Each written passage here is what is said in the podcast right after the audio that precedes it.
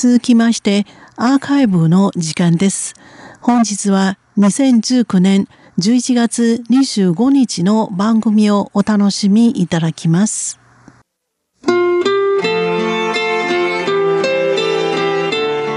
数字の台湾この時間数字で台湾を読み解きます。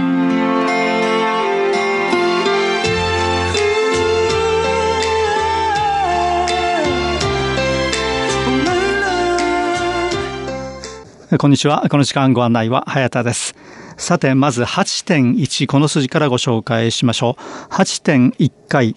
これは何かと言いますと、昨年2018年ですけれども、台湾の人が1人平均何回台湾旅行をしたかという数字です。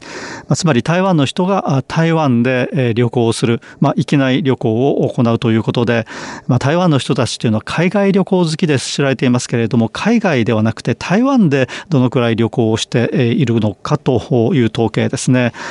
これが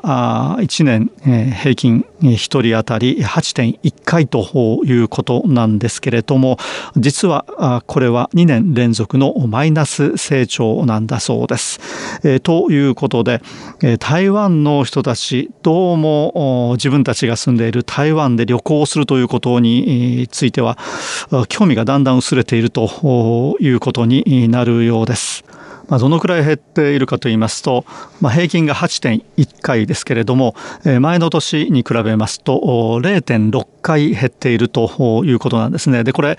減少するのは2年連続のことなんだそうです。これに対して海外旅行をですね、まあ、昨年、海外旅行をしたという台湾の人、前の年に比べて、これ延べで6.3%増加していますね。6.3%増加。まあ、海外旅行が増加するのに対して、台湾の中での旅行というのは減っているということで、いかに台湾の人たちが海海外旅行の方に強い興味を持っているかということがわかります。で、交通部観光局の統計によりますと、昨年、台湾の人で台湾の旅行、台湾の中で旅行をしたという人の比率は91.2%ということで、まあ、大部分の人が台湾の中で旅行しているということになります。で、これは前の年に比べて0.2%増加だったんですね。旅行をしたという人は増加しています。まあ、ところが何回旅行をしたかということになりますと、これ旅行をした人の延べ人数ですね。これを見てみますと、1億7000万人ですね。延べで1億7000万人でした。で、これは前の年に比べて6.7%の減少なんですね。で、1人当たり何回旅行をしたかということ、これは台湾の総人口2300万人余りですので、これで割ればいいわけですけれども、そうしますと8.1回というのが出てきます。で、これは前の年に比べて0.6回の減少だったということなんですね。で、このように旅行に出かける回数減っているわけですけれども、じゃあ1人当たりですね、1回の台湾の中での旅行に使う費用、どのくらいかという統計もあります。で、これを見てみますとですね、台湾の人たち、台湾の中で旅行する場合、1回どのくらいのお金を使うかということで、この平均が台湾元で2203元ですね、2203元。日本にしますと、大体7600円ぐらいですね。で、これは前の年に比べますと、台湾元で11元。日本円にしますと大体38円ぐらいになりますけれども、パーセントにすると0.5%の増加ですね。まあ、これについてはまあ若干増えているということなんですけれども、まあ、延べ回数減ってますんで、全体としては旅行、台湾の人たちの国内旅行の市場というのは縮小しているということが言えるわけですね。で、平均旅行日数、1回の旅行に何日ぐらい使うかということなんですけれども、これは1.49日、1.49日、まあ、日帰り旅行か一泊旅行ぐらいのところが多いということになるようですね。この1.49日というのは、まあ、前の年1917年とほぼ同じということで、まあ、台湾の人たち台湾での旅行のパターンというのは、まあ、あまり変わっていないということですね。えー、ということで、えー、費用はですね若干増えてますけれども、まあ、全体の回数が減っているということで台湾の人たちの、まあ、台湾旅行の総費用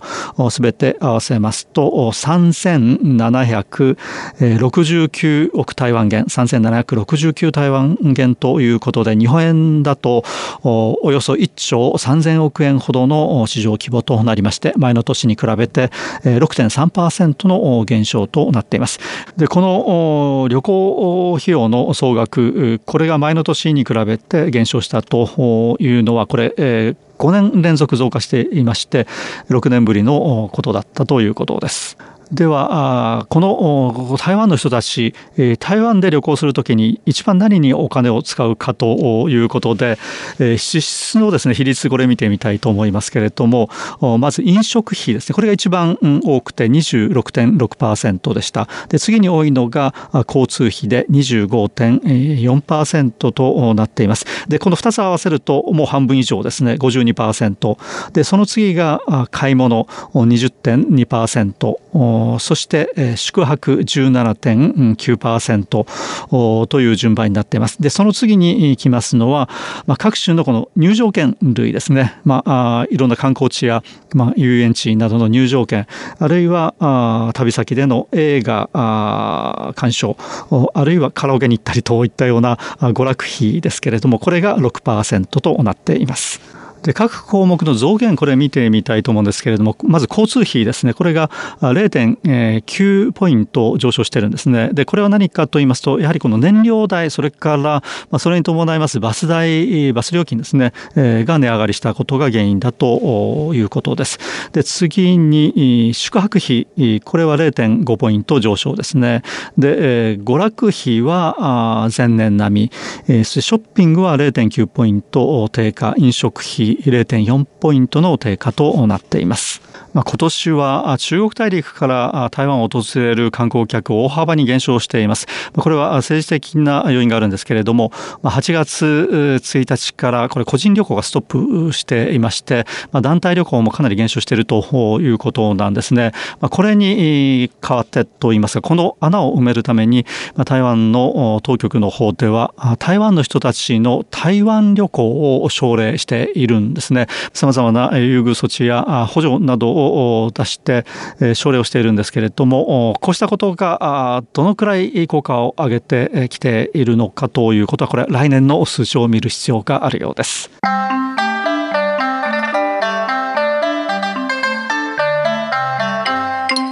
さて次は27という数字をご紹介します。27%。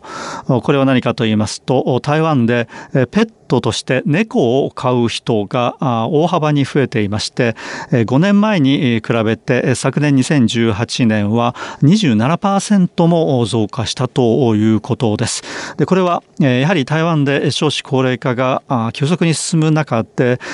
子供を作るよりもペットを飼うという人が増えているということが原因です。で2008年から2018年この10年間の変化を見てみますとと2018年にペット関連産業のお店の数ですね、まあ、ペット関連産業というのはこれはいろいろな種類があるんですけれども合わせますと3734ありました。3734これが2018年になりますと倍近い6486点。6486に増えていまして増加幅は73.7%となっています。でまたペット関連産業の総売上高ですね。2018年は台湾元で154億5000万台湾元でした。日本円にしますとおよそ530億円の市場規模だったのが2018年になりますと265億8000万台湾元。265億8000万台湾元ということで日本にしますと920億円ぐらいの規模の市場となります。増加幅はこの10年で72%だったということです。ということで、この辺りでこの時間お別れしたいと思います。ご案内は早田でした。こちらは台湾国際放送です。